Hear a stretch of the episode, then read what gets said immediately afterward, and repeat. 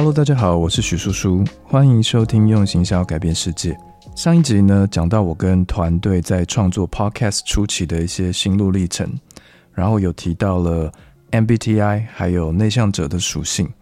那接下来我要谈一下我自己是怎么从一个彻底内向的人变成一个外向的人，然后有跟大家谈一下，不管是在心理学还是行销方面都很重要的一个概念，叫做人格面具。所以这一集的前半段呢，有点像是经验的分享；那后半段呢，会比较像是知识的分享。OK，在主题开始之前呢，我想先讲一个跟换位思考有关的概念，就是有些时候呢，缺点它有可能是被优点放大之后的结果。当我第一次听到这个概念的时候呢，我透露出有一点讶异的神情，就是这句话到底是什么意思？但是耳后的，我觉得十几年来吧，我觉得这句话它不断的就出现在我的脑中。我觉得这句话真的影响我很深，然后它也在不管是心理学方面，或者在我的工作方面，都给我很深的启发。很多人应该跟我一样，第一次听到这句话的时候，都会觉得有点奇怪。但是我举一个很简单的例子，你就会懂。比如说有一个人，他是对工作很有热情的人，他非常的认真，在他的事业上面。那他也不断的提高他的职位，提高他的薪水，那最后他变成一个高阶主管。那我相信大家都会觉得他在工作的表现上面非常的优秀。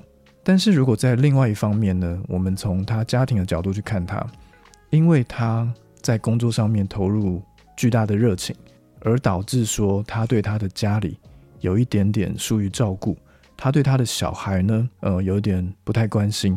甚至是他几乎不会回家吃晚饭，因为他工作太忙了，常常都要加班。那如果从这个角度来看，其实他的过度热情、过分专注于工作这项优点，他就变成是一个巨大的缺点了。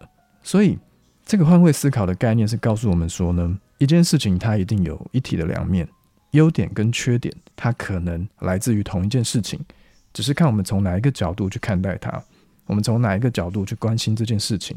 是从家庭的角度，还是从工作的角度？然后缺点跟优点也很有可能是互为因果关系的。那我也是举内向者的例子好了。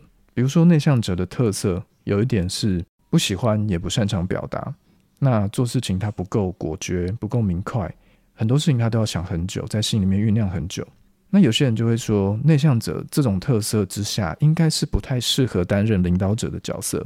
那相反的。外向者他很容易交到朋友，他比较会说话，他也比较敢做决策，比较不会犹豫不决，甚至可以说脑子动得比较快等等。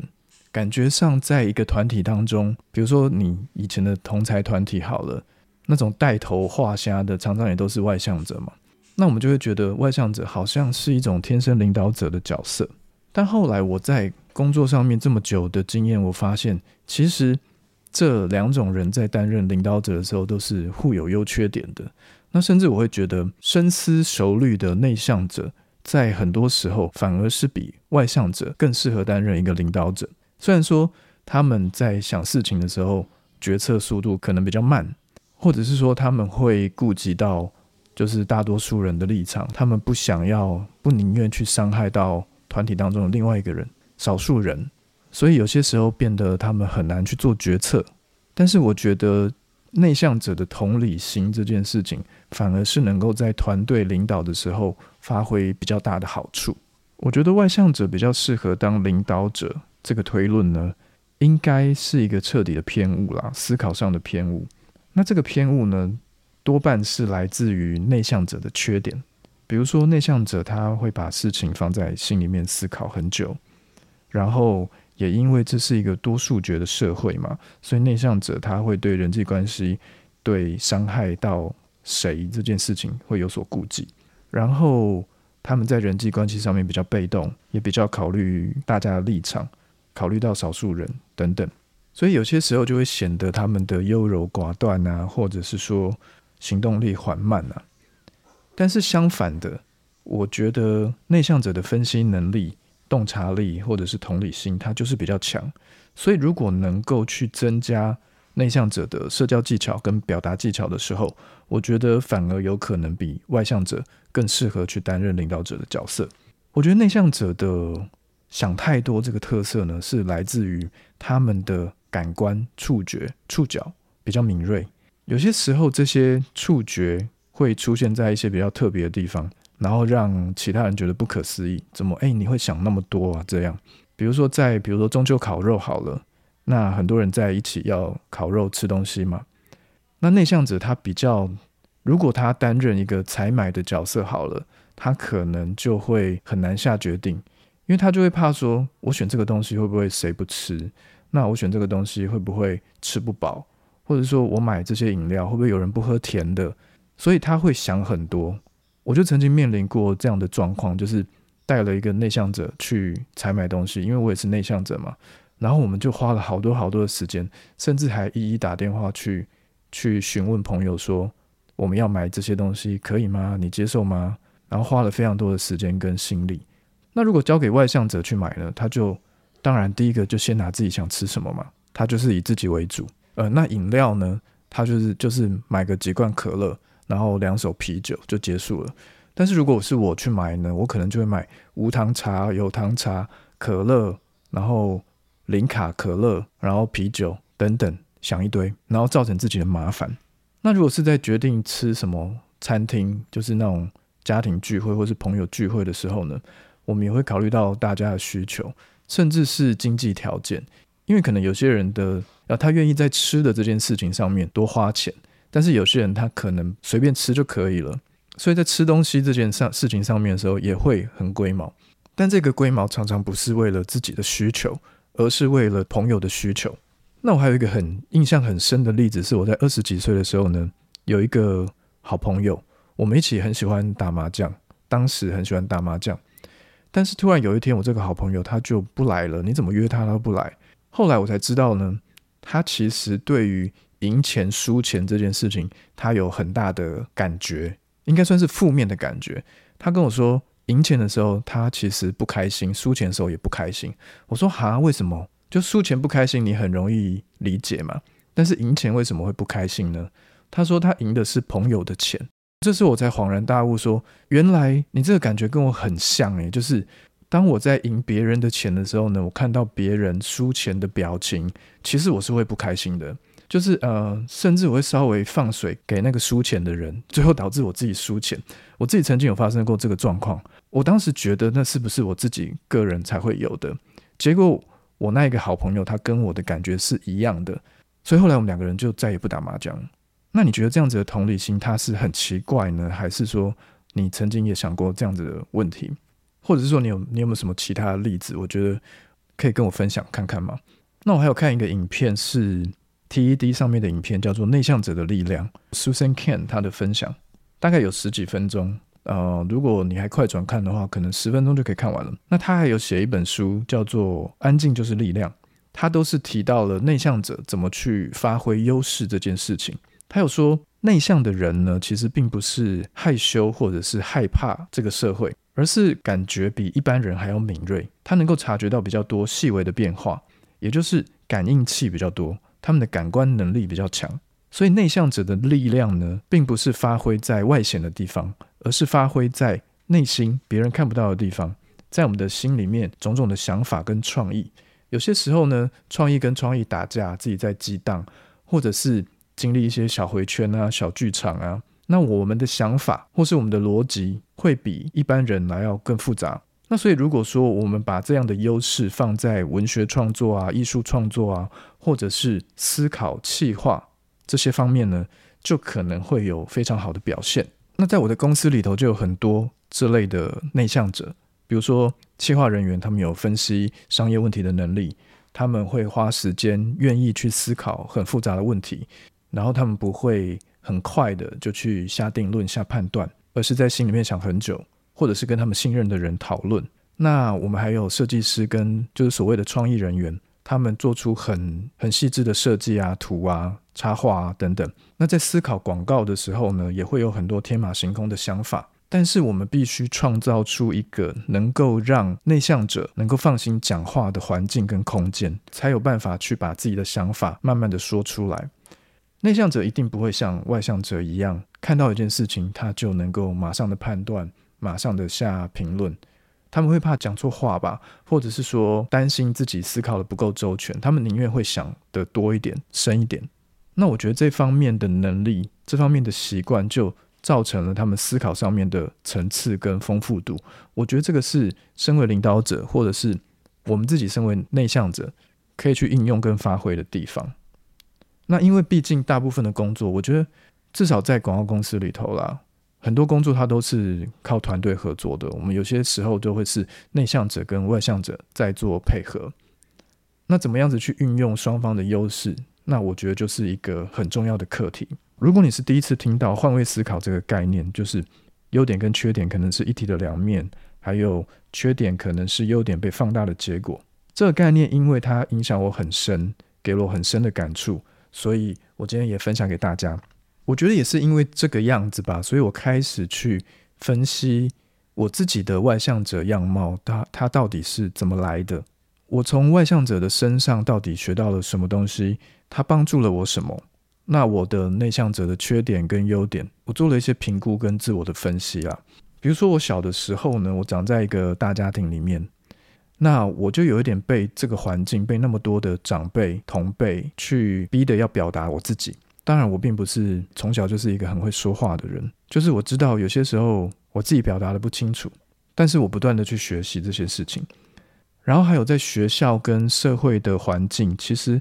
你都会发现，他们其实大家在鼓励能力外显的人，甚至是比较会说话的人，能够上台的人。就从小到大，你一定看过各式各样的演讲啊、比赛啊等等。那我觉得我很羡慕这些人，才会有想要接近他们的那一种能量。羡慕或者是嫉妒或者是崇拜，所以让你自己想要成为那个样子。我觉得很多人都会有这样子的经验吧。然后你看到有一些人，他很会交朋友。他很能够表达自己的意见，然后老师也喜欢他，同学也喜欢他等等。那当然，我一开始在模仿这些人或者是学习的时候，我的技巧都非常的生疏啦。应该是到我高中、大学的时候，我才能够比较游刃有余，在这样子的态度之间切换，就是外向者跟内向者的模式。然后还有一个原因，是因为我家里有一些人是在做生意的，我的长辈。那我从他们身上学习到，就是说，如果我可以跟顾客建立起友好的关系，那他们还会帮忙介绍其他的朋友，所以就透过朋友再认识新的朋友，生意上面就源源不绝嘛。那这大概就是我高中到二十几岁的时候学会的事情，因为我可能在他们的公司或是店里面打工，然后看到他们每天的工作，在处理这些人际关系，还有做生意方面的应对进退，所以诶。好像我也是因为羡慕，所以我开始想要学习这方面的沟通技巧。那最后一点就是我创业逼的我要去学习这些东西。那我创业的时候是我第一次真正开始带团队，然后跟客户做接洽嘛。一开始我当然去客户那边，我也不知道讲什么，我就回想一下我在我在我叔叔公司打工的时候呢，他们曾经做过哪些事情，去了解客户的想法呀，你想要什么呀？那我能不能提供你这样子的东西啊？因为我迫不及待的想要证明我自己，我想要去创业，所以也逼得我去买了很多的书来去学习这些东西。所以在我刚刚提到的四种状况之下呢，我慢慢的养成了一种外向的特质。但是终究外向并不是我这个个人的本质，所以它不是一个让我非常舒服的样貌。我只是有一种目标要去实践它之下。去创造出来这个样貌，去学习到了这样子的样貌。然后我刚刚有提到，就是有一种开关模式。当我需要这件事情的时候呢，我就把它打开；当我不需要这件事情的时候，它就自然的关起来。那其实，在我的心里面呢，某种程度是不太喜欢这种所谓的外向者模式跟社交模式的。所以，在我大概三十几岁的时候吧，我也忘了确切到底是几岁。突然有一天，我就觉得。哎，我好像装不下去了耶！我如果在一个社交的场合，我会觉得自己好累哦，好疲倦，我不想待在这个地方。如果你今天找我去，比如说呃夜店或是唱歌好了，如果有陌生人的环境，我就真的就完全不想要去参加。我不想在我工作之余还要去打开所谓的社交模式，甚至我连在社群上面也完全不 po 东西。不晓得你有没有发生过类似的状况啦？其实这件事情就叫做人格面具。它是心理学上面一个专有名词，我们会为了特定的需求跟目标，去把自己变成一个不太像自己的角色。那荣格是说，我们为了要符合社会期待，给予他人一些好的印象，去得到认同啊等等，就会去创造出所谓的人格面具。其实每一个人都会有，甚至有一说是，如果你能够越顺利、越精准的去创造出各式各样的人格面具，你的人生会变得更好。不晓得你有没有听过这个说法？因为你更能够适应这个社会，你更能够适应这个瞬息万变的世界，这样。所以，当你的人格模式能够切换的更顺利的时候呢，表示你能够过更好的人生，得到更多你想要的东西。那我个人是觉得好像有一点道理啦，但是对于我来说，当我过分的去使用我的人格面具的时候，我会觉得很累。所以，久而久之，让我觉得我不太想要在工作以外的场合再继续维持这个社交面具或者是外向者面具。我也有认识一个女性的 CEO。他应该有管理，就是他的公司底下应该有管理超过一千个人。那当然，所有人都会觉得说，这个老板有点不是那么的平易近人，有点严肃，是一种女强人的形象。但是跟我们几个好朋友呢，我们就会知道说，他其实那个形象是他的人格面具。那他私底下其实非常的喜欢看爱情片。我自己觉得是因为他应该要谈恋爱的时候。那个青春年华，他都在念书，还有工作，所以他错过了很多他自己渴望的爱情故事吧？我觉得。然后他看爱情片的时候，超容易哭，就是你绝对无法想象一个管理一千人的 CEO 在看电影的时候，突然在你面前哭了起来。然后呢，可能十分钟后，他接起一通电话，工作上面的，他突然又变成一个女强人。那当然，我觉得他是因为在工作场合，他觉得自己觉得是一个女性。那如果又展现脆弱的时候呢，就显得没有那么的专业，所以他就用工作能力很强，他就用严肃、严厉这样子的面具来包装他自己。那这些面具也导致他在人生上面承受了更多的孤独，比如说他在办公室里头几乎没有朋友。那我自己也有一个人格面具，叫做完美主义。我被这个面具可以说是影响，或者说是控制了，可能有二十年的时间。我觉得。那为什么会有这个人格面具呢？它的原因稍微复杂一点，所以我下次有机会再谈。我想要说的事情是，我的本性是内向的嘛，但是我的外向者面具跟完美主义面具其实控制我的人生，影响我的人生，至少超过十几年、二十年，在某些程度上面造成了我蛮多的痛苦。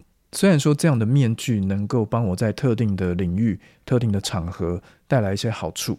但是当我过度去使用他们的时候呢，我真实的角色，也就是我自己自己这个人，我渴望、我期待的东西，比如说就是一个人静静的待在家，默默待在家，自己沉淀啊，自己看书啊，这些时间他都没有，我有一点失去自我这种感觉。也就是说，我其实长期以来过着一个不是属于我自己的人生，我是为了某些目标活着的。我是为了某些目标去创造出我的人格面具，让这些人格面具控制我的生活，把我带领到一个我想要的方向。但是我其实却失去自我。我相信应该有很多人都跟我一样。那这个人格面具呢？它可能是家庭造成的，可能是很多的社会观念之下造成的。那比如说我那个女强人的朋友，我觉得她在办公室里头适度的展现一些柔弱，也不一定不行啊。但是他觉得非要当一个女强人不可，所以他在办公室里头其实也失去自我，然后办公室的人生又占据了他人生大部分的时间。那在心理学方面呢，人格面具还有一个概念叫做真面具跟假面具。照理论派的说法呢，是真面具这件事情它影响我大部分的人生。但是如果是以我或者是刚刚那位女强人的例子，我们其实大部分的人生应该说时间吧。我一天二十四小时，我可能有十十二个小时、十六个小时在工作，那我们的人生就被所谓的假面具在掌控，我失去了真自我，不是真自我，是真自我，真实的自我这样。但是如果是现在的话，就是我在求取一个人生跟我工作的平衡，我就会希望我的外向人格是在我必要的时候能够帮助我的时候再出现，所以在我私底下的时候，我就我就尽量的比较想要做自己。所以你有没有听过一句话，就是人越老越还灯？有没有？其实他不是还灯啊，就是有些时候他就是做自己而已。但是以前他在年轻的时候，他有各式各样的包袱，各式各样的人格面具要去顾，所以他比较没有办法做自己。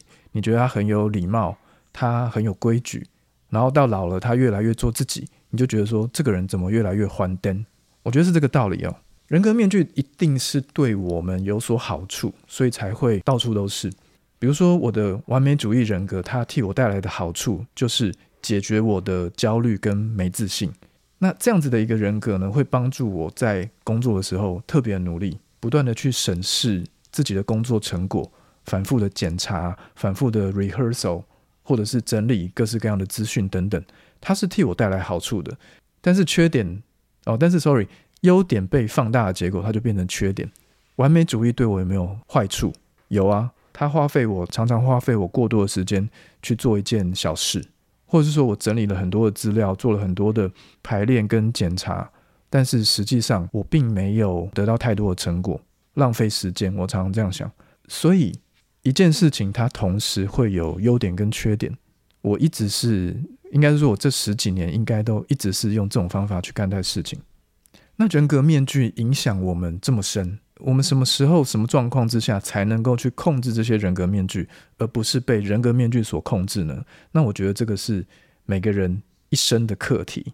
因为如果你被人格面具主导的话，你就有可能会失去自己，然后产生矛盾啊、痛苦啊这些，对不对？那有一部今年六月上的剧，在 Apple TV，叫做《拥挤的房间》，我很想看，但是现在还没有拍到。我刚看完 Disney Plus 的《异能》。然后现在在开始看《大熊餐厅》的第二季，然后我还有《性爱自修室》还没有看，接下来我就看到这一部《拥挤的房间》The Crowded Room，它是 Apple TV 的原创影集，它是以一本很有名的小说，在我那个年代非常有名，讲人格分裂的小说，叫做《二十四个比例》，当做是灵感创作的来源。那我看过这本小说，顾名思义就是说有二十四个完全不同个性的人格一起生活在他的身体里面。他们可能会用不同的语言啊，也是不同的年纪啊，甚至有不同的性别。然后还蛮特别的地方就是说，他其实犯下了一个强暴的罪行，但是他却是世界首例，第一个被判定强暴这件事情是他身体的另外一个人格所为，所以获得无罪释放的人。那如果你没有时间看那么长的剧或者是小说，那或者是跟我一样有很多事情都在人生中排队的人，我可以推荐你看《分裂》这部电影。那他在 IMDB 还有烂番茄的分数都非常的高。《分裂》的男主角呢是那个年轻的 X 教授，就是天启的那个系列还没有光头、还没有坐轮椅的那个 X 教授。然后他的受害者就是被他绑架的人呢是后羿弃兵的女主角。所以光看这两个人，我觉得就还蛮值得的，而且剧本写的真的不错。那拥挤的房间呢？主角是 Tom Holland，汤姆·霍兰德，他就是漫威的蜘蛛人了。好像是从他刚犯下刑案，然后被抓之后开始演的。然后透过一些心理分析的过程来去了解到他有那么多人格发展。然后据说他的演技有强大的发挥，这样。那在 m d b 有七点六分，烂番茄的爆米花指数也有九十几，我觉得应该是很值得一看。它的影评人指数其实不高，烂番茄有两个指数嘛，一个是影评人指数，就是那个新鲜度，然后有一个是爆米花指数。我现在比较会看爆米花指数啊，因为就是它比较偏娱乐性这样，所以我同时会看 IMDB 爆米花指数，然后还有 Google 上面不是会有百分之多少人喜欢吗？我现在看片的选择大概就这三个，综合起来看一下。那拥挤的房间是 Tom Holland 跟 Amanda Seyfried 演的。那 Amanda 是之前有演一部叫做《恶血》，不晓得你有没有看过？他在好像在 Apple TV 跟 Disney Plus 都有。他是讲一个诈骗的新创，哎，不对，他是一个新创，但他是一个新创过程当中不断去诈骗投资人。然后他是一个真实的案例，是一个长得蛮漂亮的女创业家，很有野心的女创业家。这个人他在最后就是他他在美国被判刑，不晓得判了几十年，然后罚款很多钱这样。然后他们把它拍成剧，那我也非常喜欢这部电影。那当然有一部分的原因是因为 Amanda s e y f r i e 是女主角。那恶血在台湾翻成叫做新创大骗局，我觉得也非常好看。如果在之后有跟创业相关的主题，我也会再推荐一下。那我刚帮大家查了一下，这三部电影还有影集呢，其实在 Apple TV 都有。然后现在的月租只要一百九十块。还有体验七天免费，是真的蛮划算的哦。推荐大家可以去订阅一下 Apple TV。那以上是本节目的第一个夜配，感谢你的收听。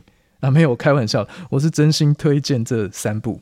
二十四个比例分裂恶血都是我的真心推荐，然后还有拥挤的房间，接下来也是我我会去尝试的一部剧。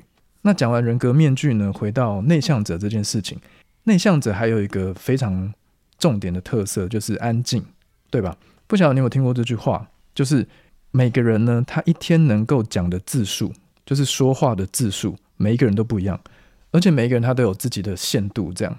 比如说，嗯，外向者好了，他一天可能可以讲两万个字、三万个字，但内向者就不一样，他可能一天只能讲八千个字，或者是有人更少，省话，他只能讲五千个字。那我如果在公司已经讲了百分之九十之后，我回到家我就只剩百分之十可以讲。所以，所以内向者如果他在公司有非常强烈、强大的说话的需求的时候，他可能另一半就要找一个比较不太爱讲话的。